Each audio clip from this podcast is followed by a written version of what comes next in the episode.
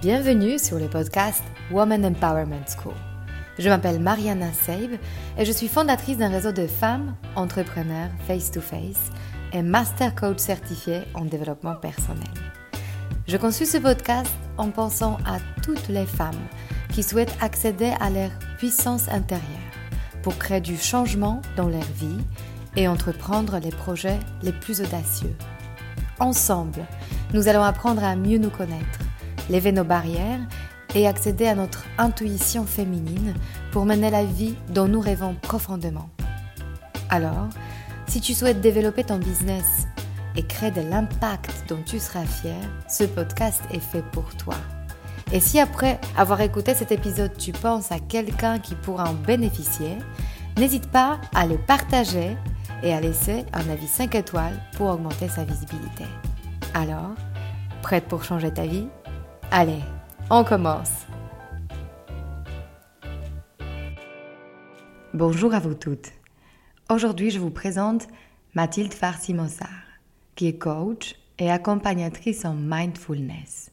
Cette méthode créée par l'américain John Kabat-Zinn cherche à répondre à ces trois questions clés. Le juste alignement, qui je suis vraiment, l'accès à ses ressources, quels sont mes talents, la définition d'une vision claire. Quelle est ma direction? Mais Mathilde n'a pas été prédestinée à ce métier. Après avoir été diplômée d'une grande école, elle a travaillé 16 ans dans de grands groupes internationaux avant de créer son entreprise de conseil.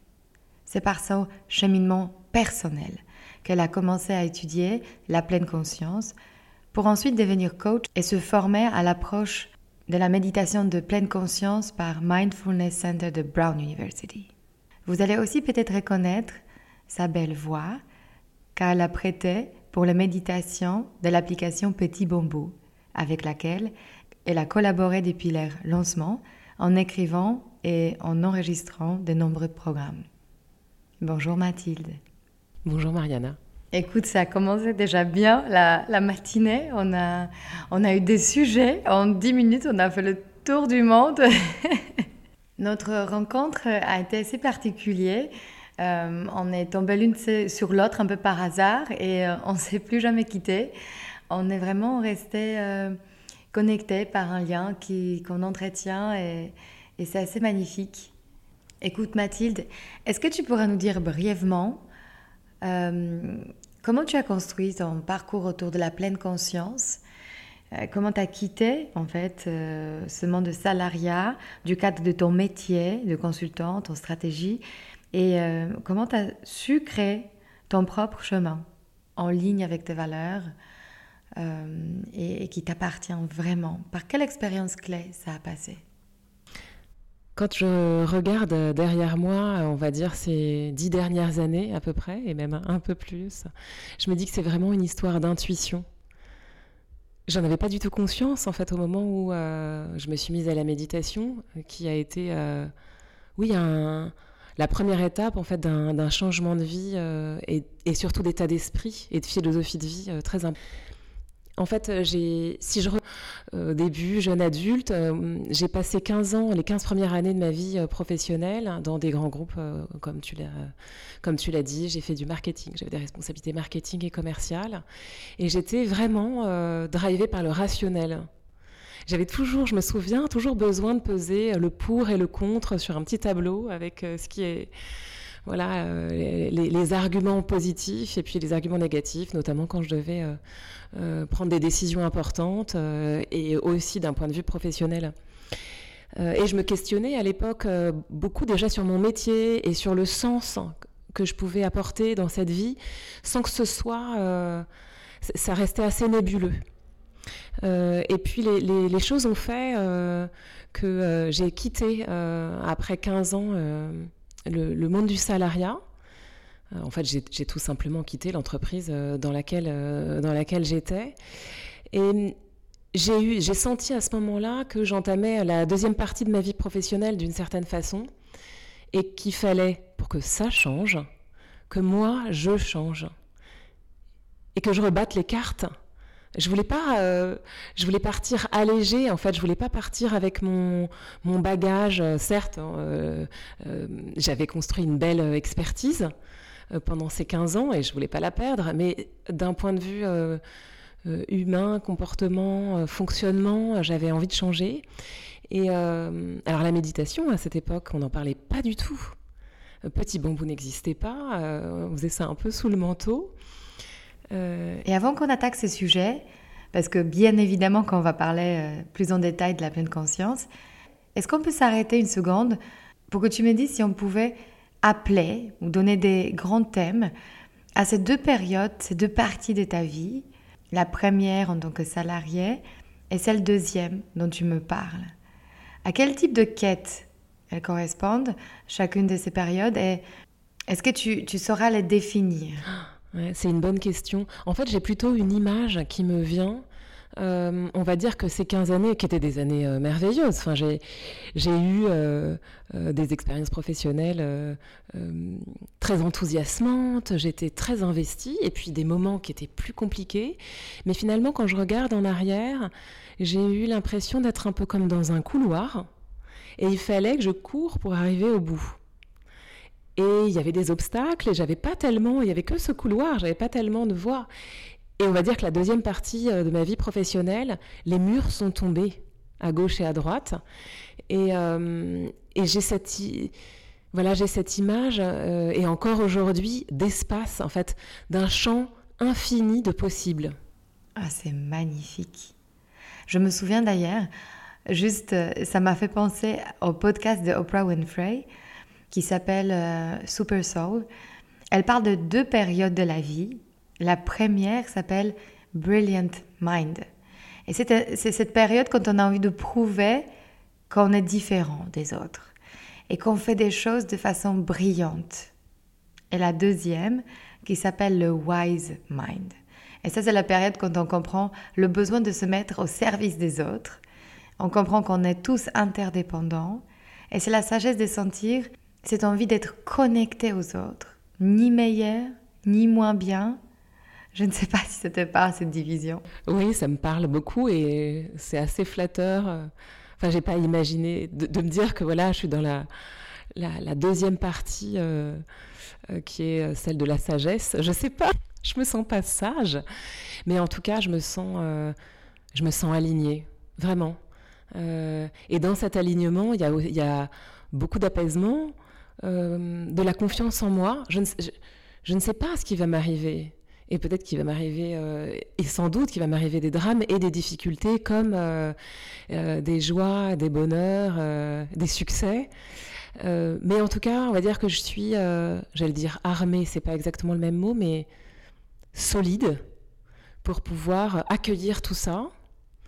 et donc, c'est vrai que j'ai, je sais pas si j'ai pas peur, mais en tout cas, le lien que j'entretiens avec ma peur, il est très différent. Hmm, ça me parle beaucoup. Est-ce que tu peux nous dire un tout petit peu plus de ton expérience personnelle? Pourquoi ta vie a basculé? Quels étaient les ressentis, les pensées ou les expériences quand tu t'es dit ça y est, assez, j'en peux plus continuer comme ça? Parce que souvent ça passe quand même par une période qui est difficile à vivre, inconfortable. Le changement, on n'aime pas. Ce changement, il s'est fait, euh, je dirais, j'ai envie de dire malgré moi, c'est pas, c'est pas vrai, hein, euh, euh, mais j'ai pas senti ce changement. Déjà, ça a été long, un long parcours en fait, parce que c'est pas quand j'ai quitté cette société, ça s'est fait en rupture conventionnelle, d'un commun accord, et c'était pour moi, c'était plutôt une opportunité. Par ailleurs, j'étais jeune maman, et donc j'étais aussi dans une dynamique différente. Euh, de quand j'ai commencé à travailler, parce que voilà, j'avais une vie familiale nourrie et remplie, d'autant plus avec des jeunes enfants. Euh, et c'est aujourd'hui, en fait, euh, dix ans plus tard, que je regarde tout ça comme étant une, une, période de changement, mais ça s'est pas fait en un jour, en fait. Ce que je peux dire, c'est que oui, euh, je me suis sentie, euh, j'avais posé mon sac à dos quand j'ai euh, quitté mon, quand j'ai quitté le salariat. J'ai pas tout de suite décidé de monter mon entreprise. Ça s'est fait au bout de, quelques mois. Je me suis dit en fait, je crois que j'ai envie de créer mon propre métier. et là, effectivement, je me sentais assez légère. Et je crois que à cette époque, j'avais déjà investigué, j'avais déjà investi, j'étais déjà très engagée dans la méditation de pleine conscience. Et j'étais aussi assez légère quant à l'avenir, c'est-à-dire que je me suis pas. Euh, je n'ai pas le souvenir de moments d'inquiétude. Pour autant, euh, parce que peut-être j'avais aussi, euh, d'un point de vue financier, c'est une vraie question, hein, j'avais aussi le chômage en fait. Donc à l'époque, j'avais plusieurs mois, on avait deux ans de, de chômage, donc je sentais que je pouvais avancer. Est-ce que tu peux nous dire, Mathilde, comment en fait cette compréhension, cette connexion entre ton corps et ton esprit euh, se fait et euh, en quoi la mindfulness est une méthode qui nous amène vers l'alignement et quelle est ta définition de l'alignement Alors je peux commencer par qu'est-ce que c'est la méditation de pleine conscience ou mindfulness en anglais. Euh, en quelques mots, la méditation de pleine conscience, elle a été développée aux États-Unis il y a une quarantaine d'années par un scientifique américain qui s'appelle John Kabat-Zinn. Et c'est une approche qui est complètement laïque. Et j'aime euh, pouvoir le redire euh, pour pouvoir lever un certain nombre de euh, peut-être d'idées reçues autour de qu'est-ce que c'est qu'est-ce que c'est que ce truc pour les personnes qui ne savent pas du tout de quoi il s'agit. Donc c'est un entraînement de l'esprit. Bien sûr, c'est basé quand même, et il faut le savoir, les fondements en tout cas de cette pratique de mindfulness ou méditation de pleine conscience euh, sont euh, des fondements euh, autour de une pratique qui a plus de 2000 ans d'existence, qui est cette pratique d'introspection qu'on retrouve dans de nombreuses religions finalement. Mais cette approche-là, elle est lavée, elle est nettoyée de toute spiritualité. Et donc, euh, elle, euh, a sa place vraiment euh, dans nos vies, j'allais dire, modernes et dans les, dans les corporates, en entreprise, dans les hôpitaux aussi, parce que c'est une approche qui est soignante. C'est un. En fait, c'est d'une certaine façon à visée thérapeutique, mais c'est pour tout le monde. C'est vraiment pour moi une façon de, développer son esprit et de développer sa conscience aussi du corps. C'est une approche qui est aussi éminemment euh, corporelle. J'en reparlerai euh, sans doute plus tard, mais en tout cas pour terminer sur qu'est-ce que c'est, c'est un entraînement d'esprit dans lequel euh, l'invitation est d'avoir une attitude très bienveillante envers soi. Et si je reviens à ta question sur l'alignement, quand on développe cette qualité d'interoception, on développe aussi cette qualité de sentir comment est-ce que je me sens euh, aujourd'hui, là maintenant, à cet instant, et est-ce que je, est-ce que je m'y sens bien en fait? Euh, Et pour moi, sentir si je suis alignée, euh, et je peux être désalignée, en fait, ça se passe dans le corps en fait. c'est une sensation de bien-être. C'est une sensation d'être au bon endroit. Et à vrai dire, euh, ce que j'ai pu développer là pendant ces euh, dix ans de pratique, c'est la capacité à sentir si j'y suis, si je suis alignée ou pas. Déjà d'en prendre conscience. D'en prendre conscience. Et après, quand je sens effectivement que euh, j'ai par exemple un certain éparpillement de l'esprit, du mal à me concentrer, sentir que l'esprit n'est pas posé, et c'est vraiment de l'ordre de la sensation, une émotion qui me qui me traverse et qui reste euh, Et est-ce que je suis en capacité d'accueillir cette émotion-là? Euh, Ça, ce sont des signes. Euh, voilà, ce sont des signes d'alignement ou de désalignement. Et donc, effectivement, moi, comme tout le monde, on est traversé par les émotions, mais si j'ai cette capacité, si j'arrive à accueillir, l'accueillir simplement, alors je sens que c'est ok en fait. Même s'il y a des nuages, hein, si je fais parallèle avec la météo, même s'il y a des nuages, d'une certaine façon, je sais que le soleil est derrière et qu'il va revenir à un moment ou à un autre. Et qu'est-ce qui change dans la vie vécue ainsi?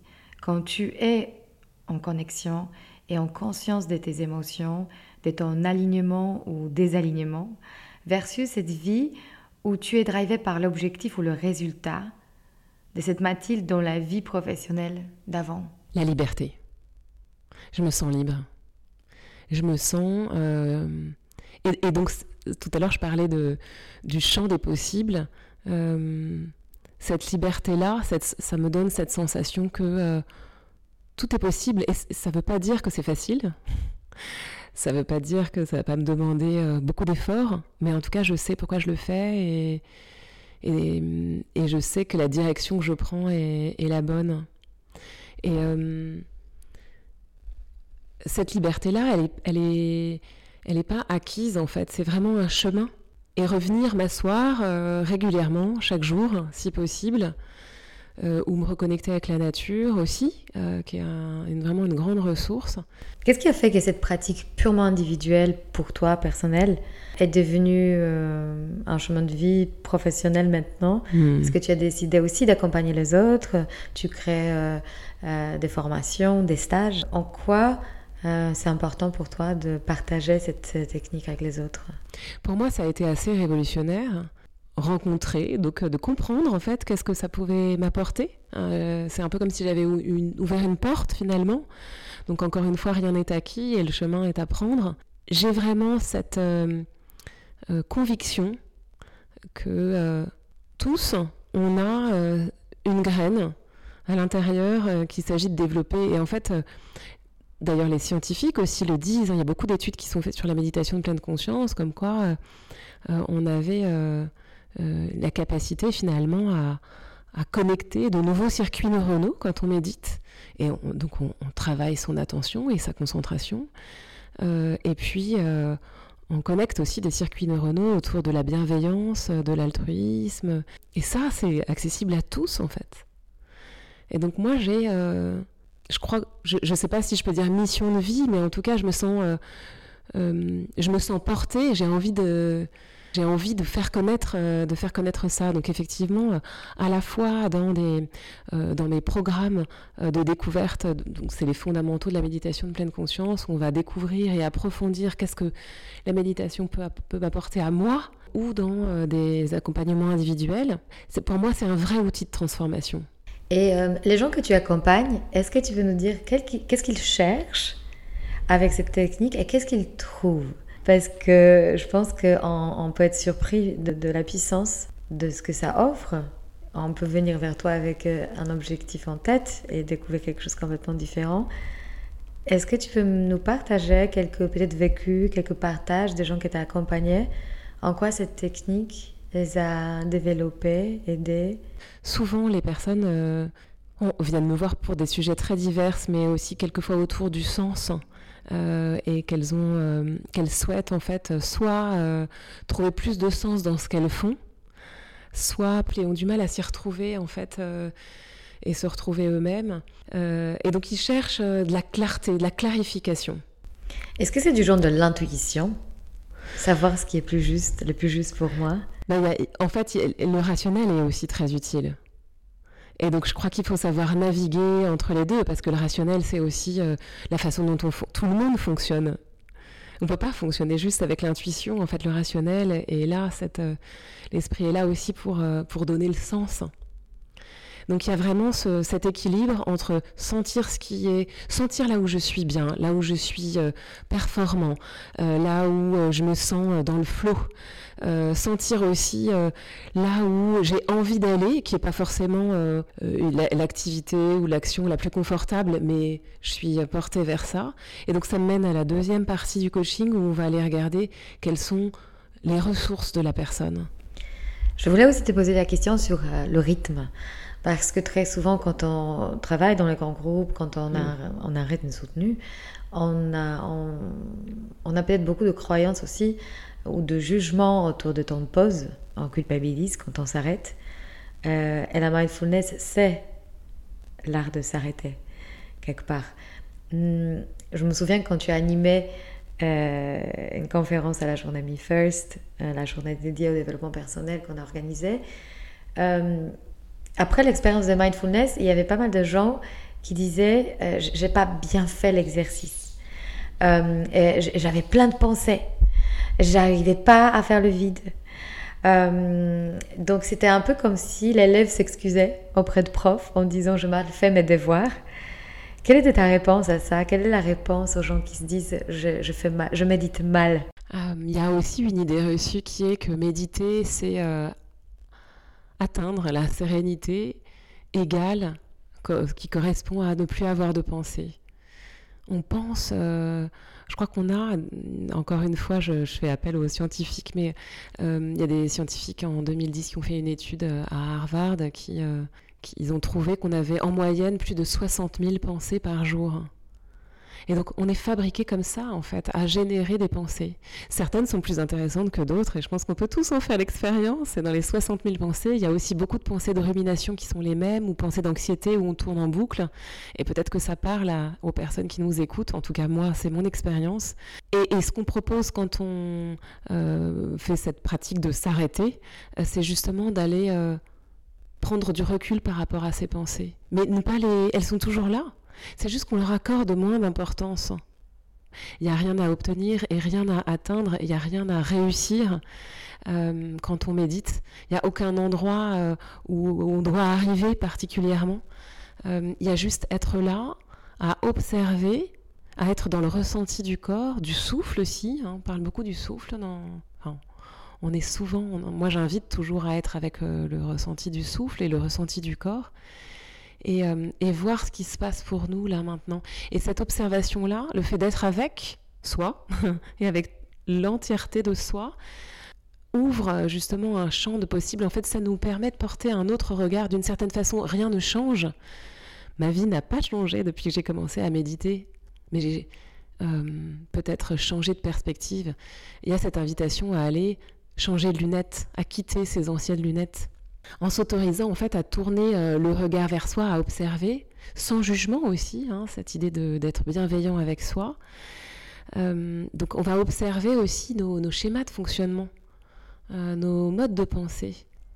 C'est une posture méta, en fait, on prend un pas de recul pour observer finalement le lien qui nous relie à ces modes de fonctionnement. Et ces modes de fonctionnement, donc parfois c'est des automatismes, une façon de réagir ou de répondre, en fait c'est ça qui nous relie au monde, qui nous relie aux autres.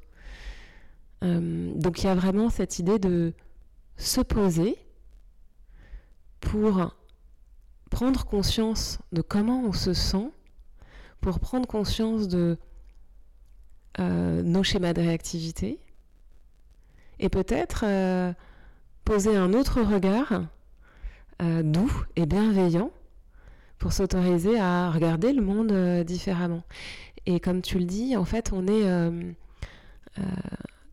on, est happé, en fait, tout, à l'extérieur nous attire, nous entraîne dans le flot de la vie. et, et en, D'autant plus quand on travaille euh, justement dans un grand groupe et euh, on est tous comme ça, à vrai dire, et c'est pas uniquement les, les, personnes qui ont des, des, fortes responsabilités, mais on est tous happés euh, par des obligations, des demandes, des sollicitations, et donc il faut un courage, il faut une dose de courage incroyable pour dire stop, je m'arrête 15 minutes. Je m'arrête 15 minutes pour me poser et pour aller prendre soin de ce qui se passe à l'intérieur de moi pour pouvoir euh, euh, interagir mieux avec les autres euh, ensuite. Donc c'est pour moi c'est vraiment un acte assez révolutionnaire, c'est un acte radical, c'est un acte militant que d'arrêter de se tourner vers soi. et je, propose en fait régulièrement des week-ends en immersion euh, où le temps d'un week-end, justement le temps de deux jours, on va euh, quitter euh, finalement sa vie, quoi. On part se poser au contact de la nature pour méditer, faire des pratiques aussi douces de yoga parce que ça, ça permet aussi de dénouer le corps. c'est un endroit assez merveilleux, un jardin magnifique avec des sculptures. Donc il y a vraiment l'art et la nature qui se mêlent, un endroit euh, auquel je suis très attachée. Donc j'emmène un, petit groupe de personnes. Euh, et ce qui ressort de ces week-ends, c'est euh, une transformation la plupart du temps. C'est pas un objectif en soi et les personnes qui y vont bah, prennent cette décision déjà, avec courage, de, s'extraire de, leur vie et de prendre soin d'eux. acte de se dire que je suis important pour moi. Exactement, exactement. Et euh, euh, euh, voilà, on me dit souvent, ce week-end c'est une pierre, enfin c'est un... J'ai posé un, acte très fort pour ma vie, enfin c'est les témoignages, c'est ça. et je sais maintenant que c'est important de me poser. Donc euh, ça, fait aussi référence à ça. Et... c'est certain que pour toutes les personnes qui nous écoutent et qui aimeraient savoir plus, je veux, je veux donner tes coordonnées pour qu'ils puissent aussi te suivre. Tu en communiques souvent sur Instagram. Mm. Je donne les détails. Le prochain, c'est au mois de juin, c'est ça?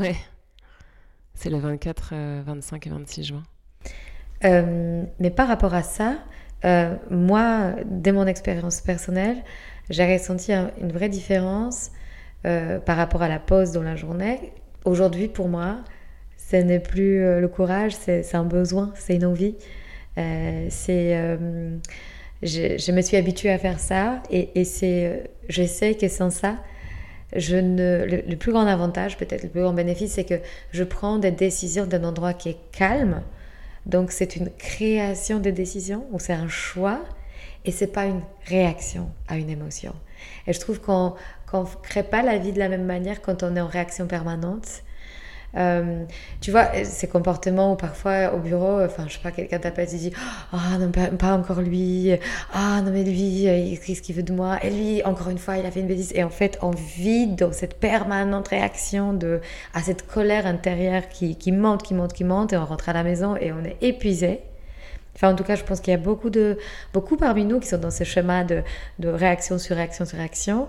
Et, en tout cas, moi, ce qui m'a permis de vraiment arriver à une sensation de, de, paix intérieure, qui est bien évidemment, je la perds, je la gagne, je la perds, je la gagne, mais cette notion de d'abord je me calme, d'abord je reviens à mon centre, et ensuite j'agis euh, face à la vie, face à une demande, mais d'un endroit qui est pur, et pas d'un endroit qui est déjà euh, une sorte de cocotte minute qui va bientôt exploser. Hmm. Oui, c'est tout à fait juste, et... Euh, je ressens aussi, euh, je, ressens, enfin dans la puissance de, cette pratique, il y a aussi ça, c'est-à-dire cette possibilité de, créer un espace entre, entre le stimuli d'une certaine façon, ce qui nous arrive et, sur lequel on n'a pas le pouvoir, et la réponse qu'on peut y apporter. Il y a un, un, psychologue et philosophe euh, qui s'appelle Victor Frankl, qui est euh, à l'origine de la logothérapie, qui a euh, cette citation qui a voilà, j'ai retenu en fait de lui une citation qui a vraiment changé ma vie qui est justement entre le stimulus et la réponse il y a un espace et dans cet espace se situe notre liberté et notre épanouissement. Waouh, c'est vrai. Tellement vrai. Et finalement. Et notre choix. Et finalement, euh, s'habituer d'une certaine façon, créer régulièrement euh, cet espace-là, nous permet, dans le fil de la journée, de pouvoir, c'est comme si ça infusait, enfin comme un sachet de thé, euh, donc cette, cette pause, peut-être qu'on fait une fois dans la journée, peu importe quand, elle va infuser le reste de notre vie pour sentir en fait que là, tiens, je suis en train de réagir et non de répondre. Moi, il y a une pratique que je fais souvent, on reçoit des mails qui nous... ou alors des messages qui nous... Euh, qui nous font peur, qui nous hérissent, qui nous mettent en colère, qui génèrent euh, mail ou SMS ou peu importe, en tout cas une sollicitation qui, nous, qui génère de l'émotion, avant de répondre. Et, on est souvent, euh, enfin je dis on, mais je pourrais dire je. ma première intention, c'est de répondre très vite parce que il faut que je me positionne la première sur la réponse, il faut que je fasse preuve, justement euh, dans notre vie, euh, euh, dans la vie professionnelle de réactivité, que je dois répondre très vite à mon client, etc. Et en fait, je prends toujours, quand je sens qu'il y a une espèce de bouillonnement intérieur à vouloir tout de suite répondre et en même temps une crainte de ne pas le faire bien, etc. Je sens ça, je prends un moment de respiration pour le reconnaître je suis euh, présent en fait à cette émotion qui me traverse. J'ai pas besoin de la nommer, mais juste sentir la résonance physique de l'émotion. Hein, quelquefois, ça, si je mets ma main sur la poitrine, là, ça peut être au niveau de la poitrine, mais ça peut être dans le ventre, ça peut être dans la gorge, une tension dans le dos, peu importe, ça appartient, chacun est différent. Mais juste savoir reconnaître que ce bouillonnement intérieur est pas sur euh, une base sur laquelle répondre. Et donc laisser le temps d'accueillir, tiens, j'ai cette émotion-là, tiens, je, ce message me rend en colère. Ok. Je respire là-dessus et j'accueille. Et ensuite, peut-être, je suis prête à répondre. Et donc, comme tu le dis, sur une base très différente. C'est vrai, tu as raison, parfois c'est quelques minutes. Et je, te coupe juste une seconde parce que très souvent, euh, dans mes podcasts, j'en parle du fait que l'émotion, c'est une vibration dans le corps qui a besoin de vibrer.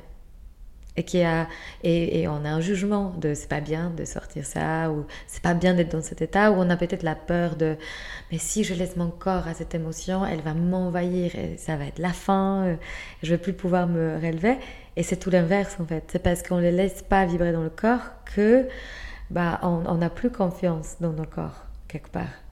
Euh, ce que j'aime rappeler aussi, parce que ça nous met tous sur un pied d'égalité, c'est que quand on est, quand on est un bébé, et on va dire euh, jusqu'à l'âge de raison, plus ou moins, c'est aussi pour ça que ça s'appelle l'âge de raison, jusqu'au moment où on commence à raisonner, on est vraiment dans cette euh, kinesthésie, en tout cas cet accueil de tous les sens tous les sens sont euh, là. Et vous, peut-être dans votre entourage, hein, je parle aux personnes qui nous écoutent, euh, il y a des mm, jeunes enfants euh, qui passent souvent du rire aux larmes. Parce qu'en fait, ils sont juste dans le moment présent, ils sont reliés à leur corps. Et donc, il y a finalement juste à réapprendre, cultiver à nouveau cette connexion au corps. Et, y intégrer donc cette, bienveillance, cette douceur pour soi, oui, en fait, euh, c'est une émotion euh, que je enfin voilà, que, qui me traverse et je, l'accueille et c'est ok en fait. C'est cette émotion, elle est là quoi qu'il arrive. Et souvent on dit euh, que les émotions, si elles sont retenues, elles vont, si, on leur ferme la porte, elles vont passer par la fenêtre. Il y a un poème merveilleux d'un philosophe indien du XIIIe siècle qui s'appelle Rumi, euh, alors je ne saurais pas euh, vous le réciter, mais qui euh, fait cette métaphore. Il dit les, les émotions sont comme des... les émotions s'invitent dans notre maison. Donc si notre corps était une maison, en fait les émotions débarquent, rentrent par la fenêtre ou par la porte et peuvent tout casser dans la maison. Et donc l'invitation de de, ce poète, c'est justement de leur offrir la meilleure place. Et donc dans son poème, il dit euh, ouvrez, offrez-leur du thé, asseyez-le dans le, asseyez votre émotion, vos émotions dans le meilleur fauteuil, euh, laissez-leur la place. Euh, et à partir de là, elle, voilà, d'une certaine façon, c'est les, les apprivoiser. Dans le mot émotion, dans l'étymologie du mot émotion, il y a euh, se mouvoir, mettre en mouvement. Donc accueillir ces émotions parce qu'elles ont un message à nous faire passer d'une certaine façon et qu'elles vont nous mettre en mouvement vers autre chose. Donc tout ça, ça demande euh, de leur laisser la place et de leur laisser du temps dans cette vie à 100 à l'heure où on a pas un instant à soi parfois. Je ne sais pas si ça te parle, mais quand je vois justement les enfants, et notamment mon fils récemment, il m'a dit Maman, euh, je, suis, je tombée, mais je ne veux pas pleurer. Euh, comme c'était un succès. Et je me dis Mais à quel moment euh, il se rend compte déjà que pleurer, c'est pas bien? Et souvent, je, lui dis Mais, mais, mais si tu as mal, mais pleure. Enfin, c'est normal, c'est naturel. Et de temps en temps, j'ai entendu justement cette, cette phrase Maman, je pleurais, mais je suis soulagée. C'est vrai qu'une fois qu'on a pleuré, une bonne fois, on se sent soulagé. Ça procure un bien-être euh, d'exprimer, de laisser euh, libre cours à une émotion, au final. Moi, ce que tu dis euh, résonne beaucoup et c'est partagé par toi. C'est ça me fait venir aussi quelque chose qui pour moi est assez récent, mais donc j'ai envie de partager, c'est que cette capacité à finalement euh, accueillir ces vulnérabilités euh, qui, ont, très peu de place en entreprise, hein, notamment ou dans le monde professionnel d'une façon générale. ne jamais laisser entrevoir ses failles, les cacher, les recouvrir, s'en éloigner. Euh, finalement euh, nous fragilise peut-être plus. Et moi, j'ai vraiment euh, envie aussi de faire passer ce message que reconnaître ces vulnérabilités, hein, c'est nos émotions finalement, reconnaître notre le fait que nous sommes des humains, et aussi avoir conscience que autour de nous, dans une entreprise, en fait, ce n'est qu'une communauté d'humains et que, en fait, on a tous, on est tous traversés par des émotions et par des et qu'on a tous nos vulnérabilités, reconnaître ça, c'est vraiment euh, euh, une intelligence euh, à développer dans le, dans le monde de l'entreprise. À partir du moment où on le reconnaît pour soi, on le reconnaît aussi pour les autres. On l'accueille aussi pour les autres. Et quand on est un manager et qu'on se laisse pas l'autorisation, par exemple, de ne pas savoir, de ne pas savoir quoi répondre, et pourquoi est-ce qu'on dirait pas là je ne sais pas quoi te répondre. Laisse-moi le temps. C'est une parole qui pourrait être euh, possible et qui ouvre un champ de liberté euh, incroyable. Mais je suis d'accord. Et en fait, dans l'épisode d'avant, je parle du leadership aligné. Et c'est exactement dont tu parles. Ça veut dire que les vrais leaders, les gens qui ont une réelle connexion avec leur mission de vie et une réelle envie d'innover ou de changer la donne, euh, ou, qui sont portés par une vision, ils nécessitent ces moments de remise en question et cette, sensation de je ne sais pas tout, je veux vérifier comment on peut faire autrement parce que sinon on va toujours faire comme avant. Absolument. Et je rajouterais aussi que euh, euh, encore plus aujourd'hui, on a besoin des autres, on est tous interreliés. quelle puissance, quelle force euh, je vous laisse imaginer aussi, euh, je travaille beaucoup euh, quand j'anime aussi des groupes en intelligence collective. Et donc je peux constater à quel point, quand on met le cadre, le bon cadre, quand on pose le bon cadre dans un groupe, à quel point la richesse du collectif s'active, mmh. tout en respectant en fait les individus. Il y a une qualité d'écoute particulière qui est aussi importante pour, euh, pour tout leader, euh, c'est de pouvoir écouter pour apprendre. Et donc, proscrire finalement le, quand on est dans une discussion, le oui mais, c'est-à-dire oui, je suis d'accord avec toi, mais je souhaite rajouter autre chose de différent, mais inviter le oui et mon point de vue, c'est celui-là. Oui, je suis d'accord avec toi, oui, je reçois ce que tu dis, oui, euh, voilà, je, note ce que tu dis et euh, j'ajoute ça. Et qu'est-ce qu'on peut en faire de ces deux choses-là? Mmh. Et l'énergie change radicalement en fait. Il n'y a plus de guerre. De tout change. Tout change. parce qu'au final, euh, c'est même pas le sujet qui a raison. Je pense dans l'intelligence collective, mais ça me fait penser aussi.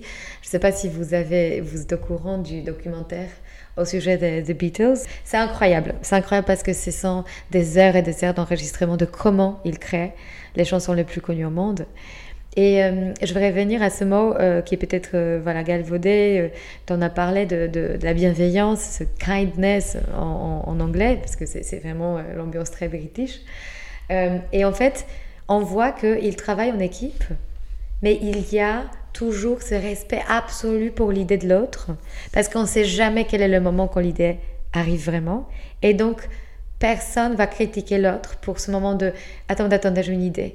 Et parfois, on voit, euh, voilà, euh, Paul McCartney ou enfin John Lennon qui fait trois notes et il y a un deuxième qui arrive, un troisième, et, tout d'un coup, il y a euh, Hey Jude qui est créé parce que parce qu'ils ont eu le respect mutuel de l'idée de l'autre et ils ont la conscience que la créativité, c'est un moment donné et pas l'autre.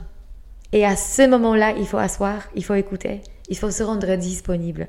Et j'aimerais justement te demander, qu'est-ce que tu penses de la créativité? En quoi la mindfulness a quelque chose à apporter au sujet de la créativité? Ça, c'est euh, pour moi euh, une découverte aussi euh, qui a été très importante de sentir que en laissant de l'espace, euh, je peux euh, laisser aussi l'espace à d'autres types euh, de pensées. Tout à l'heure, je disais qu'on avait en moyenne, nous, tous les humains, 60 000 pensées par jour. dans ces 60 000 pensées, il y a des pensées créatives, des pensées d'innovation, mais on n'y est pas forcément attentif. Donc déjà, il y a ce, premier... ce premier point, le fait de se poser, de s'arrêter, ou en tout cas d'avoir cette philosophie de euh, cette façon de vivre, de prendre des temps de pause. Et j'aimerais que tu partages encore, avant de, se quitter, euh, tes conseils à toutes celles qui nous écoutent, toutes ces, femmes qui se disent qu'elles sont sur le chemin, mais pas peut-être encore aussi avancées que toi. Quels seraient tes, conseils à comment se connecter à soi, hmm, à, sa, à son authenticité, à sa féminité?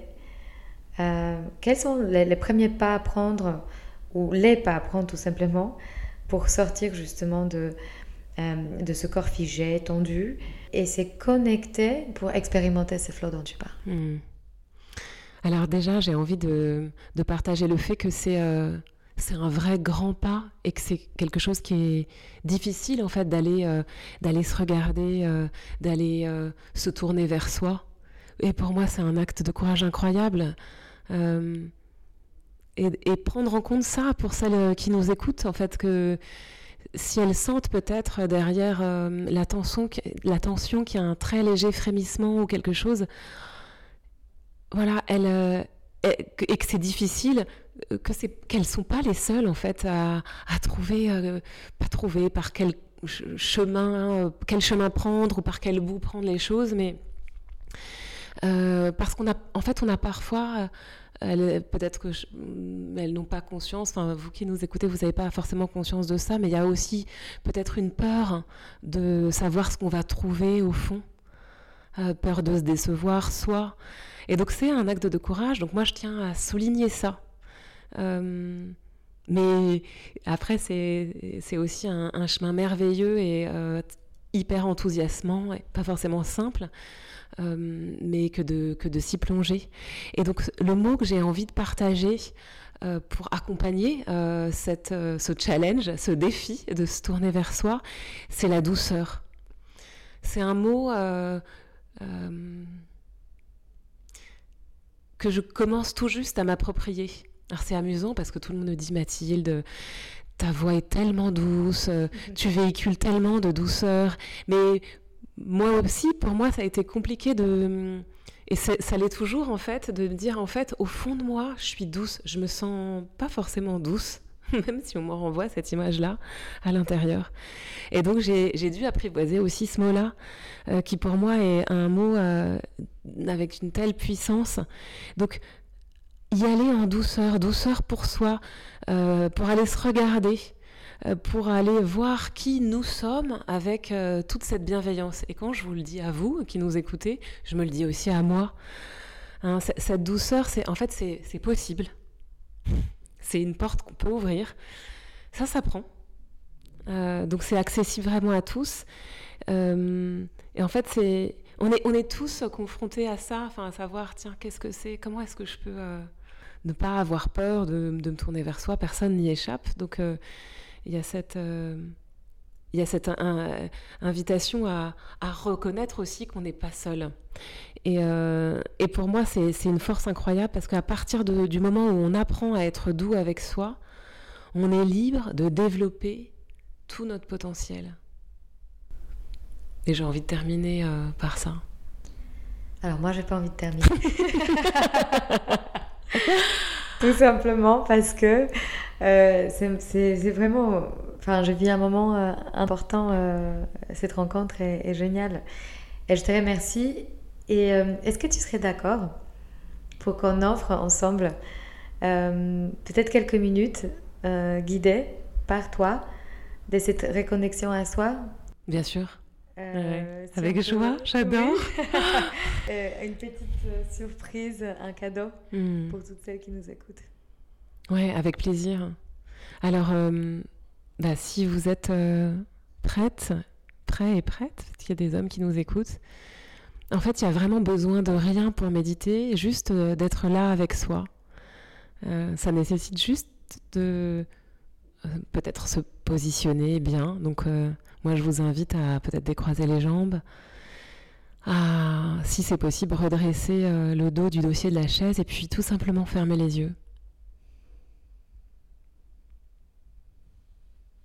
Et sentir déjà comment ça fait de passer de l'agir au non-agir, du mouvement à l'immobilité. Et je vous invite à le ressentir dans votre corps. Il ne s'agit pas d'imaginer euh, le corps ni de le visualiser, mais tout juste, tout simplement, d'être en contact avec ce qui est là. Pas plus compliqué que ça, aussi simple que qu'est-ce qui se passe pour moi là maintenant? Et donc, euh, dans cette euh, invitation à se connecter au corps et à être avec euh, le ressenti du corps, peut-être on peut tout simplement ressentir les pieds posés à plat sur le sol. Ressentir l'assise de la chaise sur laquelle vous êtes assis, assise. Sentir qu'on peut finalement déposer tout le corps sur le sol, sur notre support. Déposer. Laisser, euh, être aussi euh, euh, le poids du corps sur le sol. Et puis tourner notre attention maintenant vers le bassin, qui est le point de jonction entre le bas et le haut du corps, et sentir comme un fil qui part du bas de la colonne vertébrale et qui nous emmène vers le haut. En repositionnant toute la colonne vertébrale, en sentant aussi euh, notre juste verticalité.